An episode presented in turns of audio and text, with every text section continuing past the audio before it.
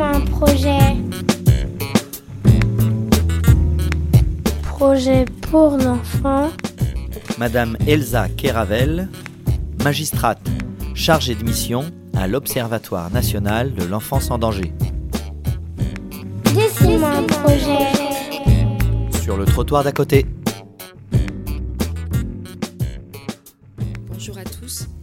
Alors je vais commencer par m'excuser, je n'ai pas échappé au virus grippeau et donc j'aurai forcément un petit peu moins d'énergie que d'habitude et je vais essayer de mesurer ma voix pour la garder pendant alors à peu près une heure, on m'a dit un petit peu moins finalement, une demi-heure si possible jusqu'à 11h moins le quart, pardon, d'intervention.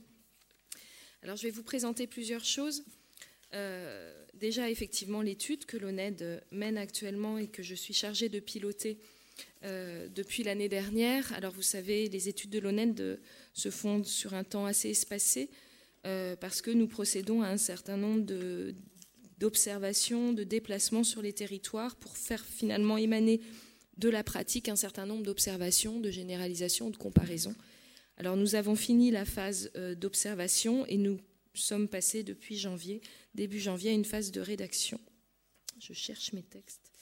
Une phase de rédaction euh, que nous devrions euh, terminer au plus tard en juin. Alors c'est vraiment au plus tard, on se laisse aussi beaucoup de temps puisqu'on va à l'issue de cette étude faire un certain nombre de recommandations et que, bien évidemment, on ne va pas les faire à la légère. Alors, euh, cette étude sur le, projet pour l'enfant, euh, elle a fait l'objet déjà d'une euh, note d'actualité d'avril 2015. Alors, c'est cette note que je vais principalement reprendre aujourd'hui. mais je vais également la compléter d'un certain nombre de premières observations, constats, euh, qui sont issus euh, des rencontres que l'équipe a pu euh, avoir avec des travailleurs sociaux, des cadres dans le cadre de formation, des journées comme aujourd'hui associatives ou des journées organisées par le département en vue de former ou de discuter en tout cas de ce que doit être un projet pour l'enfant. Alors j'insiste sur le terme projet pour l'enfant puisque moi je me tiens aujourd'hui au terme de la loi et je vous renvoie en fait au débat parlementaire de la loi de 2007, où un certain nombre de parlementaires se sont vraiment euh, appliqués à ce que ce soit un projet pour et non un projet de l'enfant. Pour faire finalement euh, alors c'est notamment Madame Kirio hein, qui est très au fait de, ce terme-là.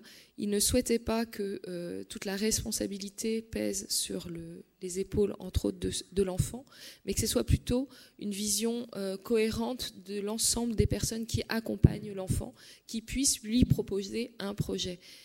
mais en aucun cas de prédécider que ça deviendrait le projet de l'enfant. C'est le projet pour l'enfant de l'ensemble des adultes qui l'entourent famille, mais également ensemble des référents et environnement au sens large. Alors l'outil projet pour l'enfant, euh, tel qu'il est prévu actuellement par la loi, et puis dans un second temps, je vous parlerai du projet de loi qui est en cours de, discussion. Euh, finalement, euh, il part d'une volonté du législateur de donner à l'enfant une place qui est centrale dans le dispositif de protection de l'enfance et qui est notamment fondée sur l'article L 112.4 euh, qui précise que l'intérêt de l'enfant, la prise en compte de ses besoins fondamentaux, physiques, intellectuels, sociaux, affectifs, ainsi que le respect de ses droits, doivent guider toutes les décisions le concernant. Donc on a clairement l'intérêt de l'enfant qui est rappelé comme euh, principe fondamental de toute intervention le concernant. Mais c'est également un souci de cohérence de l'intervention éducative qui a motivé euh, la création de ce projet pour l'enfant, avec un souci de clarté, un souci de continuité euh, dans la mise en œuvre également de l'intervention éducative. Euh, et lorsqu'on regarde les travaux parlementaires, on voit qu'il y a un troisième objectif qui était recherché autour de cet outil PPE. Euh, c'était aussi la demande pressante des familles d'avoir plus de lisibilité sur les actions menées pour l'enfant. En effet, euh, elles ont fait valoir, notamment au cours de ces débats, qu'elles ne comprenaient pas toujours l'opportunité de tel ou tel choix, euh, de, tel ou tel type de mesure.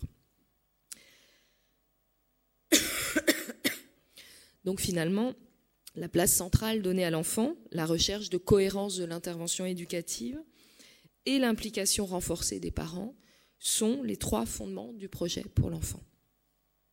On retrouve d'ailleurs aussi ce souci de l'évaluation aussi de l'environnement de l'enfant dans justement l'exigence d'évaluation qui est rendue obligatoire par la loi de 2007. C'est-à-dire que le projet pour l'enfant est conçu aussi en miroir d'une exigence en amont d'évaluation avant toute proposition d'intervention éducative. C'est l'article L223.1 qui rappelle que les champs de l'évaluation sont rendus obligatoires et sont précisément fixés par le législateur. L'évaluation doit prendre en compte l'état du mineur, la situation de la famille, les aides auxquelles elle peut faire appel dans son environnement. Et donc finalement, on retrouve justement tous les fondements des actions à mener auprès de l'enfant. Alors, ce qu'on a pu rapidement euh, relever, en 2009, euh, l'ONED avait déjà réalisé une première euh, étude d'observation sur le déploiement de l'outil PPE.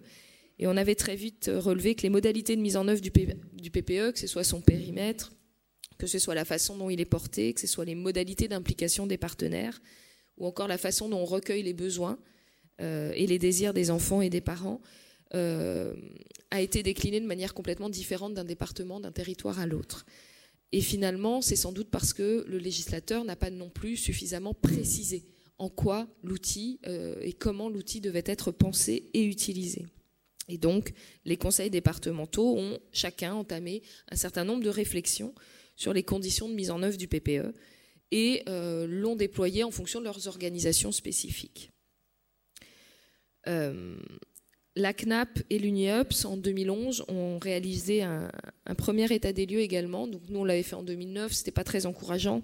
Sur 35 euh, départements étudiés, il y en avait que 6 qui avaient mis en place le projet pour l'enfant, sachant que depuis, beaucoup euh, ont dû revoir l'outil, euh, certains n'ont plus le projet pour l'enfant, donc ça a pas mal évolué. Mais je vais vous montrer quand même qu'il y a une réelle dynamique depuis 2009. La CNAP et l'UNIEPS en 2011 avaient fait les mêmes constats hein, et déploraient le manque de mise en œuvre du projet pour l'enfant, mais avaient relevé qu'il euh, fallait absolument du temps pour la mise en place de cet outil et que ce temps était primordial pour permettre à cet outil d'être pensé correctement et dans l'intérêt de l'enfant.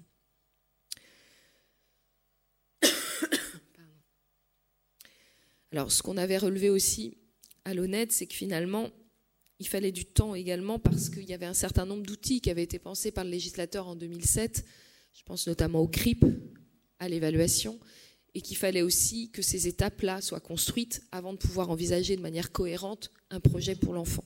Et c'est sans doute aussi pour ça qu'il a fallu pas mal de temps et qu'on est maintenant, vous allez le voir, dans une dynamique véritablement de création des projets pour l'enfant sur l'ensemble des, des départements. Mais il a fallu avant penser à un certain nombre d'autres outils. Alors, dans le cadre du neuvième rapport de, l'ONED en 2014, nous avons également fait un certain nombre de recommandations sur le projet pour l'enfant. Ce rapport portait plutôt sur la contractualisation, sur le travail avec les familles, mais bien évidemment, on s'est aussi intéressé à la place du projet pour l'enfant dans ce travail de contractualisation, entre guillemets. Et euh, nous avions euh, préconisé l'instauration systématique du projet pour l'enfant, qui devait être issu d'une démarche méthodologique et participative d'évaluation, et euh, qui euh, nécessitait aussi euh, qu'il un certain nombre de révisions des textes réglementaires pour notamment permettre finalement au projet pour l'enfant d'être le seul document établi entre les parents et le département. C'est à l'époque ce qu'on recommandait. Je ne sais pas si on sera également sur cette même lignée dans le cadre de l'étude qu'on mène actuellement, mais c'est vrai qu'on pensait qu'à l'époque, un seul document était sans doute nécessaire et donc pas forcément de DIPC ou de contrat d'accueil. Vous avez également, je vous y renvoie, la recommandation du défenseur des droits euh, du 24 avril 2015 sur le projet pour l'enfant. Et le défenseur des droits fixe un certain nombre d'objectifs à cet outil projet pour l'enfant. Alors pour lui, le premier objectif, c'est de déterminer les besoins fondamentaux de l'enfant, euh, en fixant des objectifs de prise en charge, mais également les moyens d'y parvenir. Le deuxième objectif de l'outil est de travailler avec les familles le troisième est de favoriser la continuité du parcours, avec une vision globale de la situation, un document unique qui permet également pour l'ensemble des mesures éducatives d'intégrer l'environnement de l'enfant et euh, qu'il soit élaboré en concertation avec l'ensemble des professionnels et un besoin bien évidemment de réexamen périodique de ce projet. Donc ça, ce sont voilà, les grandes lignes de la recommandation du défenseur des droits. Il conclut en disant que c'est un outil dynamique euh, et pratique, mais euh, qui n'est pas encore entré dans les pratiques professionnelles et qui est largement sous-utilisé, en avril 2015. Alors, nous sommes partis de ces constats-là pour euh, mener notre étude. Et nous avons comme ambition déjà de faire un état des lieux des recherches et des études qui sont menées sur le sujet, en termes de projet, projet pour l'enfant, euh, mais également de savoir où en est la mise en place de l'outil et à partir de quel support il est pensé, quels sont les freins, quelles sont les expériences concluantes. Nous espérons pouvoir, et c'est vraiment ce qu'on a, je pense, là réussi à faire, euh, dresser un état des lieux quantitatif, mais également avoir une approche qualitative. Euh, pour ce qui est de l'approche qualitative, en fait, on essaye de repérer le, processus de développement du projet pour l'enfant. Et c'est-à-dire de décortiquer finalement tout ce processus dans toutes ses étapes et dans tous ses éléments. Euh, parfois, alors on, a identifié trois phases d'utilisation de déploiement de l'outil, la phase de conceptualisation, la phase de déploiement, portage, et la phase d'utilisation pratique. ces trois phases sont essentielles en fait pour assurer un bon fonctionnement de, l'outil et une réelle utilisation dans la pratique. La phase de conceptualisation, c'est une phase très importante parce que ça nécessite de partager avec les professionnels de tout champ, mais également avec les familles, le sens de l'outil. Je vais y revenir tout à l'heure. Qu'est-ce qu'on y met dedans? On voit aujourd'hui qu'on parle de projet, de projet de l'enfant, de projet pour l'enfant, projet d'avenir. Euh, il faut déjà partager cette notion de projet pour l'enfant avant de pouvoir réellement la porter dans les pratiques. Donc la conceptualisation de l'outil, elle est essentielle avant de pouvoir envisager de l'utiliser. La politique de portage également, euh, elle est déterminante euh, en termes de, succès ou non de, de déploiement de l'outil. Et on voit qu'il y a différentes méthodes de portage. soit on va former que les cadres ASE, soit c'est les associations qui vont s'en saisir et qui vont finalement exercer une certaine pression sur les départements pour utiliser l'outil. Et on a même pu observer dans certains départements des associations de familles qui s'en sont saisies et qui ont exercé une certaine pression sur le département pour bénéficier d'un projet pour l'enfant. Donc on voit finalement que les sources de portage, elles sont aussi différentes d'un département à l'autre. Troisième phase, c'est la phase d'utilisation pratique qui ne fonctionne que s'il y a eu des phases d'expérimentation en amont qui ont été réussies. Et ce que je vous redirai tout à l'heure, c'est que finalement, les professionnels vont constater qu'ils ont du mal, lorsque les étapes n'ont pas été respectées, à porter cet outil auprès des familles quand eux-mêmes n'en sont pas convaincus. Et je crois qu'il ne sert à rien d'être à cette phase, troisième phase finale de la pratique, si en amont on n'est pas convaincu de l'utilité de l'outil. Alors c'est pas moi qui le dis, hein, c'est vraiment ce que je remonte des, des, observations de terrain. Dans le cadre de cette étude, pardon, excusez-moi. Dans le cadre de cette étude, on a également pu bénéficier d'un partenariat institutionnel avec le défenseur des enfants, qui, je vous l'ai dit tout à l'heure, a fait une note sur euh, un certain nombre de recommandations, mais qui avait adressé aussi un questionnaire à l'ensemble des départements. Donc on a pu euh, récupérer l'ensemble de ces questionnaires et les analyser aussi avec notre angle de vue, que nous avons complété par un questionnaire qui a été également adressé à l'ensemble des départements, mais uniquement pour avoir des précisions sur le périmètre d'utilisation du projet pour l'enfant. Parce qu'on a pu remarquer que d'un département à l'autre, le projet pour l'enfant était pas forcément utilisé de manière globale pour l'ensemble des, prestations ou des mesures, mais pouvait être euh, par entrée AED ou par entrée AEMO ou placement judiciaire ou accueil. Et donc on voulait s'assurer euh, d'avoir une vision aussi quantitative euh, de la réalité de l'utilisation de l'outil sur l'ensemble des mesures. On a également analysé l'ensemble des schémas départementaux. je ne sais pas si vous l'avez vu l'année dernière, on a rendu un rapport, non cette année, pardon, euh, non, l'année dernière, pardon, on a rendu un rapport en 2015 sur euh, l'analyse de l'ensemble des schémas départementaux. Et on a fait un certain nombre de focus sur notamment le projet pour l'enfant. Et donc on voit que dans le cadre de ces projets, euh, mais je vais y revenir un tout petit peu plus précisément, dans le cadre de ces schémas départementaux, on voit qu'il y a une réelle dynamique de portage de l'outil projet pour l'enfant. L'étude permettra également d'explorer le cadre légal et les pratiques mises en œuvre dans d'autres pays frontaliers notamment pour voir si on ne peut pas justement s'inspirer aussi d'autres pratiques, d'autres méthodes de portage ou d'organisation. Alors quelles sont les premières observations que nous avons pu réaliser justement à travers l'analyse des schémas départementaux? Euh, On voit que euh, sur les 96 plans d'action des schémas départementaux que nous avons analysés, il y en a 53 qui ont des actions qui portent sur le projet pour l'enfant. On a recensé cinq thématiques principales dans les schémas. une volonté d'impliquer les familles, une volonté de réunir les partenaires, une volonté d'assurer la cohérence des interventions et la lisibilité des actions, une volonté d'articuler le PPE avec d'autres documents existants ou de systématiser le recours au PPE. Donc on voit finalement que ce sont l'ensemble des difficultés qu'on rencontre et qu'on a pu observer sur les territoires et que les schémas départementaux s'en sont emparés pour essayer d'avancer sur ces thématiques. On a également relevé, et ça je crois que ça ne vous surprendra pas, une hétérogénéité du sens qui est donné à l'outil. On analyse euh, actuellement 41 euh, trames vierges de projets pour l'enfant que nous nous sommes fait communiquer, euh, avec beaucoup d'items d'analyse qui vont porter sur des éléments de forme ou aussi bien sur la coélaboration avec les services départementaux, sur le rôle des parents, sur les objectifs fixés, sur les moyens. on est en train d'analyser vraiment toutes ces trames vierges et on voit finalement que rien qu'autour de la trame, on a une, idée aussi de la façon dont l'outil est utilisé. Dans une très grande majorité, les trames PPE utilisées sont communes à l'ensemble des mesures administratives ou judiciaires, mais on a quand même des départements qui ont autant de trames que de mesures et donc des PPE totalement différents qui vont être déclinés en fonction des mesures. On voit également que ces trames n'accordent absolument pas la même place aux parents. Ils ont parfois un simple rôle consultatif où ils vont devoir apposer une signature alors que tout a été élaboré. Et sur certaines autres trames, ils vont avoir véritablement une page entière d'observation, de participation, avec même parfois euh, des encadrés réservés euh, au refus des parents ou en tout cas euh, une possibilité pour eux d'expliquer en quoi ils ne sont pas d'accord avec tel ou tel objectif, ce qui n'empêche pas à la fin d'avoir une signature ou en tout cas une validation du projet, mais en tout cas ils ont une place pour le désaccord. On observe également que la place du mineur n'est pas forcément valorisée dans le projet pour l'enfant. Il le signe que très rarement et il a peu d'espace pour s'exprimer. Alors, on a quand même des exemples de pratiques innovantes où l'enfant peut, euh, à sa façon, alors soit en écrivant, euh, avec sa propre écriture, donc c'est pas forcément très lisible, mais en tout cas, il est libre de s'exprimer, donc en écrivant ce que lui attend aussi de euh, cette année d'accompagnement ou de ces six mois d'accompagnement, ce qu'il souhaiterait voir améliorer.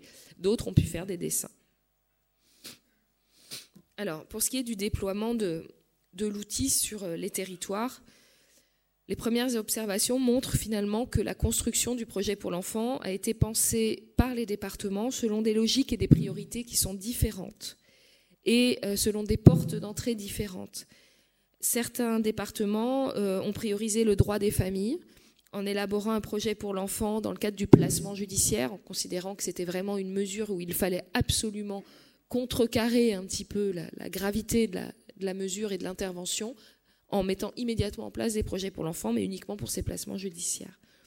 D'autres se sont appuyés sur l'évaluation pour enclencher une cohérence de l'intervention et donc systématisent, une fois l'évaluation réalisée, la réalisation d'un projet pour l'enfant avec un certain nombre d'objectifs fixés déjà dans l'évaluation qui sont repris dans le PPE.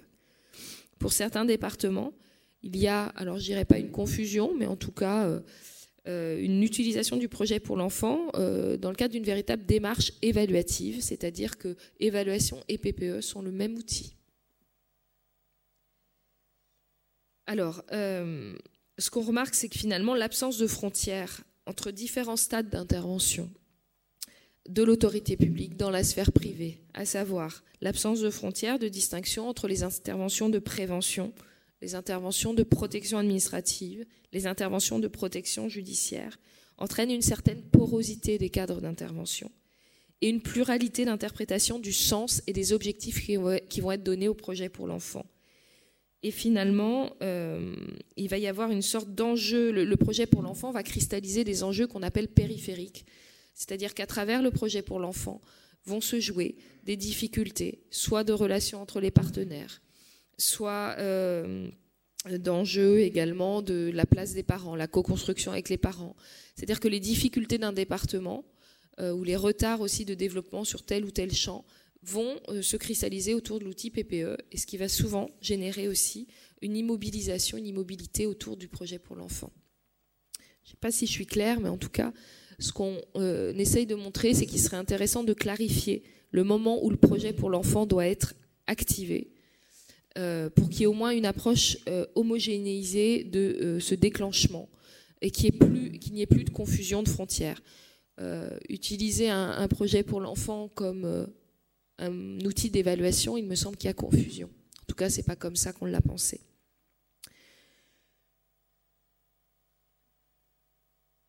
Donc ces démarches d'élaboration, le, processus de co-construction, euh, n'a pas été véritablement pensé par le législateur, mais on s'interroge sur le fait de savoir est-ce que ça relève véritablement de la compétence du législateur ou est-ce que ça ne relève pas davantage des pratiques et d'une sorte de politique de tâtonnement ou en tout cas d'avancer pas à pas pour justement réussir au niveau des territoires à construire et à incarner cet outil projet pour l'enfant. Je vais vous passer, parce que le temps passe très vite, un certain nombre de questionnements qu'on se pose qui sont sans doute les mêmes que les vôtres. Enfin, de toute manière, voilà, je vous le disais, on est parti de vos questionnements, mais savoir est-ce qu'il faut clarifier le cadre juridique, euh, quel sens et quelle valeur donner à la signature, comment rendre le projet pour l'enfant transversal sur les territoires d'un même département, comment généraliser son utilisation, comment faire participer les parents, comment dépasser le désaccord. Tous ces questionnements-là, vous les avez dans la note que je reprends assez brièvement en ligne sur le site de l'ONED. Euh, parce qu'il me semble finalement qu'il euh, est intéressant de relever que les principales difficultés qu'on relève autour du projet pour l'enfant sont autant liées au cadre juridique, à l'organisation des services ASE, aux orientations politiques départementales, qu'à un changement également profond du positionnement attendu dans les pratiques institutionnelles et professionnelles. C'est-à-dire qu'on est finalement à la croisée d'un certain nombre de changements, à la fois au niveau du portage politique, mais également au niveau des pratiques. Alors c'est dans un deuxième temps ce que je vais essayer de porter aujourd'hui, ce sont les pratiques, euh, sachant que c'est assez compliqué, à la fois pour les territoires, mais également pour nous, d'analyser comment l'outil est utilisé, puisque nous sommes en pleine réforme et refonte du texte. Alors on a une proposition de loi, ça me permet de faire la transition avec la partie pratique. Euh, et je, reprends souvent le, discours de, de, Madame Rossignol qui a clairement parlé du projet pour l'enfant comme un élément central de sa réforme. Elle souhaite, et je la cite, un changement de doctrine, repositionner la protection de l'enfance dans l'intérêt de l'enfant, autour de ses besoins, affirmer qu'aujourd'hui la protection de l'enfance vise à accompagner les familles, l'enfant est l'objet de cette protection, surtout quand il est maltraité. Il faut changer de paradigme dans notre approche de cette politique, proposer une nouvelle définition de la protection de l'enfance. Et c'est ce qu'elle fait dans son article 1, et je vous renvoie à son projet de loi. Ce paradigme est particulièrement incarné par un outil précieux de la politique publique de protection de l'enfance, le projet pour l'enfant. Le projet pour l'enfant doit être un document qui appartient à l'enfant, qui porte une véritable ambition pour lui un PPE véritablement centré sur l'intérêt de l'enfant. Alors le texte, effectivement, euh, que je vais essayer de vous reprendre.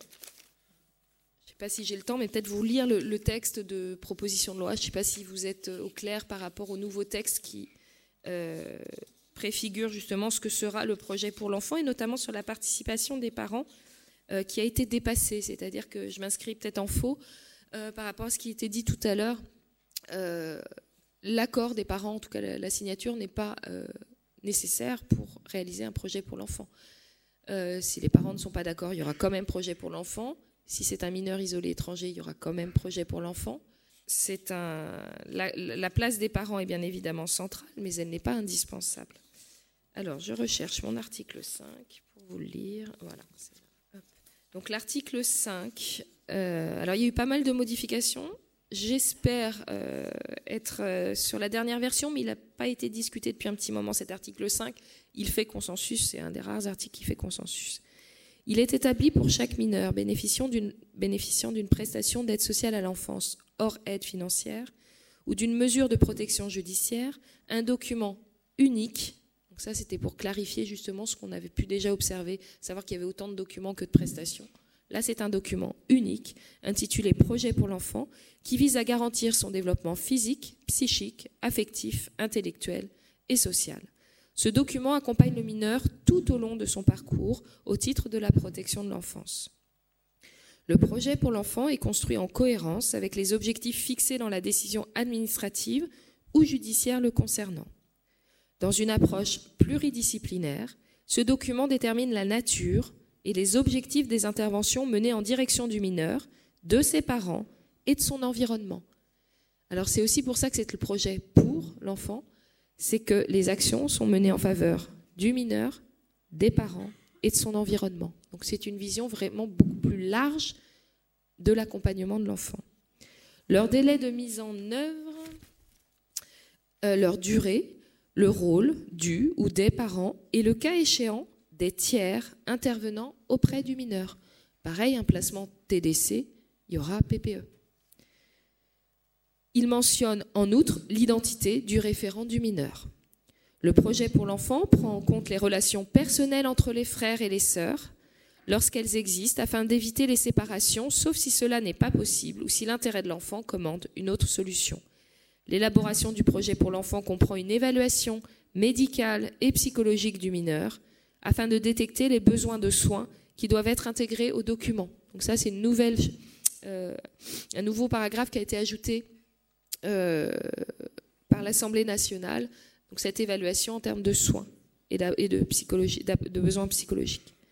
Le président du conseil départemental est le garant du projet pour l'enfant, qu'il établit en concertation avec les titulaires de l'autorité parentale et, le cas échéant, avec la personne désignée en tant que tiers digne de confiance, ainsi qu'avec toute personne physique ou morale qui s'implique auprès du mineur.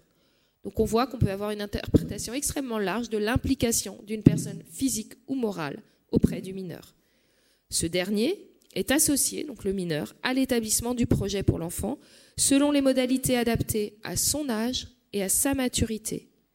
Le projet pour l'enfant est remis au mineur et à ses représentants légaux et est communicable à chacune des personnes physiques ou morales qui l'identifient, selon les conditions prévues par la loi du 17 juillet 1978 portant, donc c'est sur la transmission des informations. Voilà pour ce qui est. Euh, euh, alors non, il y a encore autre chose qui a été ajoutée. Le, le, PPE est mis à jour sur la base de rapports annuels afin de tenir compte de l'évolution des besoins fondamentaux de l'enfant. À chaque mise à jour, il est transmis au service, au pluriel, chargé de mettre en œuvre toute intervention de protection. Donc on sent véritablement, et puis le texte s'est amélioré au fil des, des débats, on sent qu'il y a vraiment une volonté déjà de coélaboration entre les partenaires professionnels, mais également avec les personnes qui interviennent dans l'environnement de l'enfant, mais également une volonté de diffusion de l'outil. Donc dans le cadre de l'étude, on va euh, s'appliquer à euh, observer justement les enjeux et à rappeler aussi le secret professionnel, le secret partagé, parce qu'on voit que sur le terrain, il y a des réticences aussi à faire participer un certain nombre de professionnels, parce qu'on n'a pas forcément envie de partager euh, des informations D'autant, comme je le disais tout à l'heure, que c'est le projet pour l'enfant et qu'on va intégrer aussi les besoins des parents. Et comment, et c'est souvent ce qui remonte, comment euh, ne pas communiquer, par exemple, les difficultés ou les besoins en termes, notamment, je ne sais pas, de suivi en addictologie d'une mère. Euh, certains professionnels considèrent que ça ne regarde pas d'autres services, par exemple l'éducation nationale ou euh, les soins pour l'enfant le service de soins de l'enfant. Et donc ça les met vraiment en difficulté parce que ce PPE est censé avoir énormément d'éléments sur l'environnement de l'enfant, sauf que le secret partagé n'est lié qu'à l'enfant lui-même. Donc ça pose aussi peut-être difficulté. On se questionne aussi, est-ce qu'il ne faudrait pas réinterroger cette notion de secret partagé en protection de l'enfance et l'élargir un petit peu à l'environnement de l'enfant? Je ne sais pas. On est là-dedans en ce moment à se questionner s'il ne faudrait pas aussi une réforme. Alors je ne l'ai pas dit tout à l'heure, mais c'est vrai qu'on a des politiques qui sont pensées en silo. Euh, on a un cumul de textes. Euh, on parlait des autres outils, des IPC, contrats d'accueil et j'en passe. Euh, c'est vrai que tout ça, ça s'accumule et qu'il y a un moment où, logiquement, dans les pratiques, on ne sait plus comment faire parce qu'on n'arrive plus à concilier des textes de, de, 2005, des textes de 2002, pardon, des textes de 2007. ça aussi, ça pose question. Comment est-ce qu'on peut avancer de manière cohérente euh, et dans la continuité, comme l'exige le législateur, avec des textes qui sont parfois incohérents et qui créent de la rupture? Donc on se questionne aussi là-dessus. Alors, peut-être juste pour terminer, les pratiques. Je ne vais pas vous donner les chiffres, on a déjà un certain nombre de chiffres de déploiement quantitatif, vous les aurez dans l'étude d'ici quelques mois. Euh, juste au niveau de la dynamique peut-être, euh, on est actuellement à 83 départements qui ont engagé la mise en œuvre de l'outil. Hein, donc on voit, on était qu'à 6 en 2009, je crois. Là, on est à 83 départements qui sont réellement dans cette dynamique-là. Et le PPE est mis en place de manière effective dans 41 départements.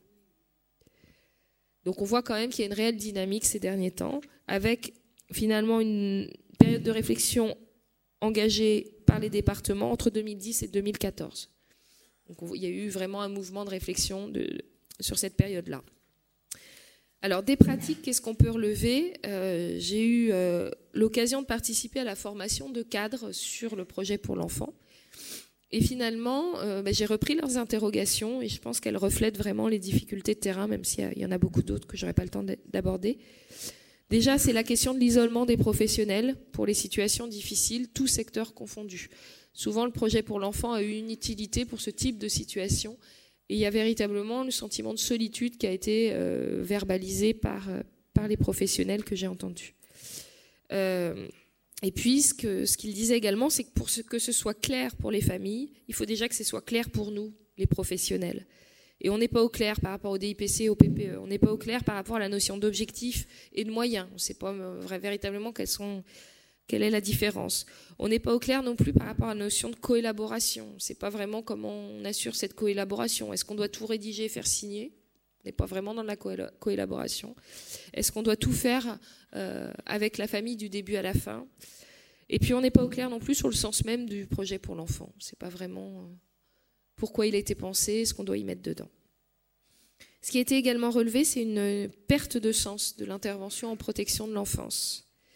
Et euh, finalement, euh, qu'avec les années, les renouvellements de mesures, on ne savait plus véritablement pourquoi on intervenait.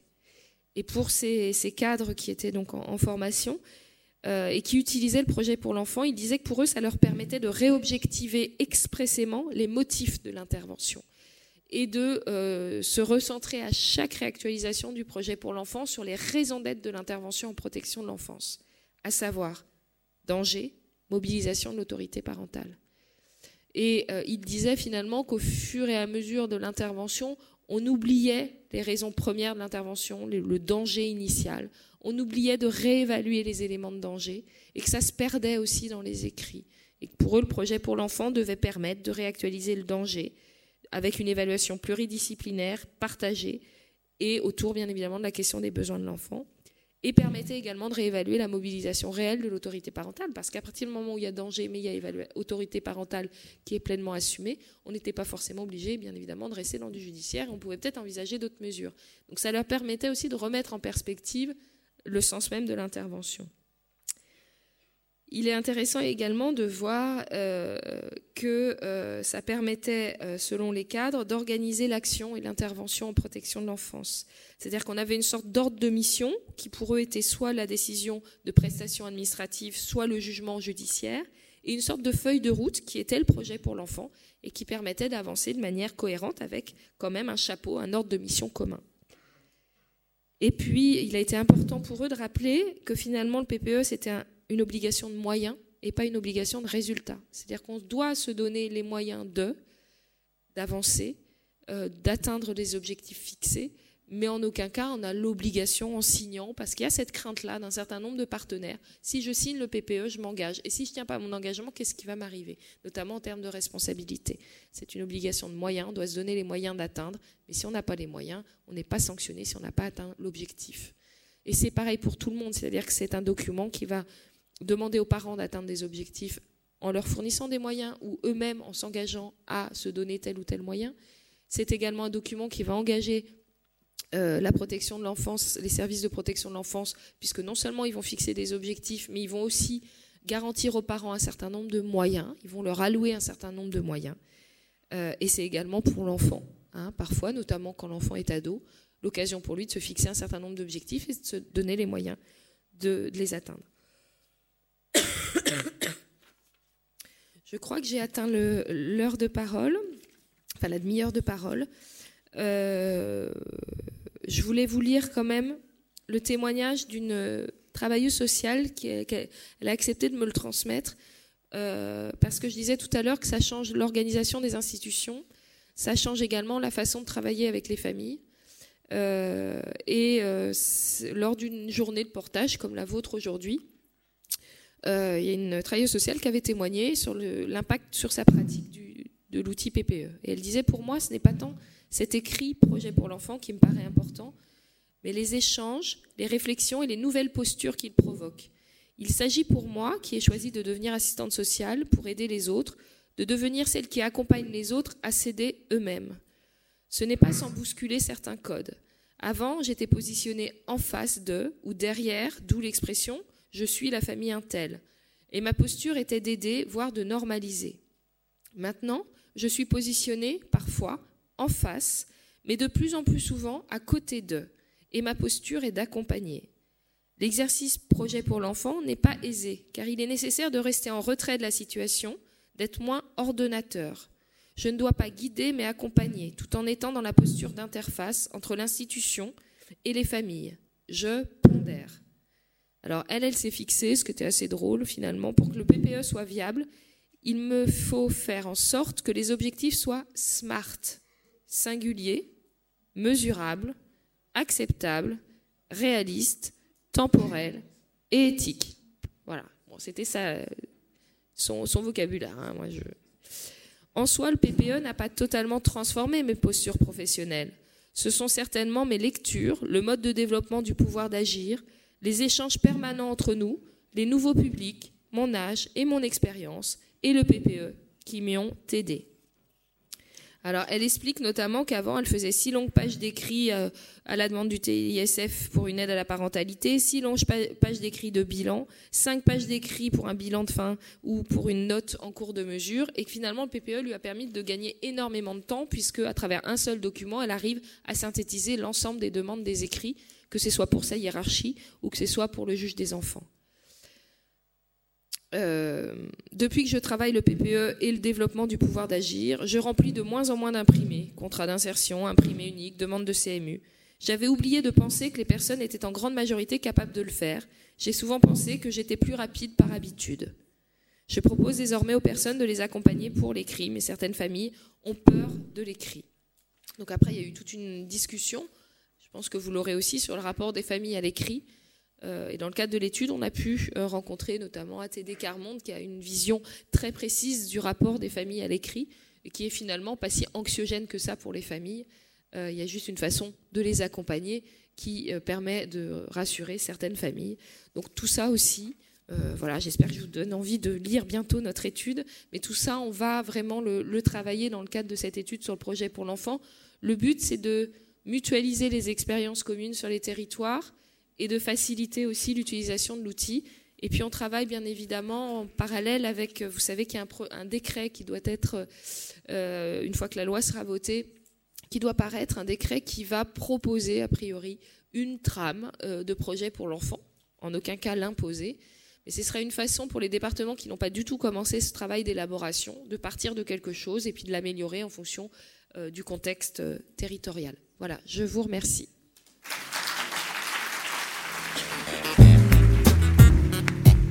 Dessine-moi un projet.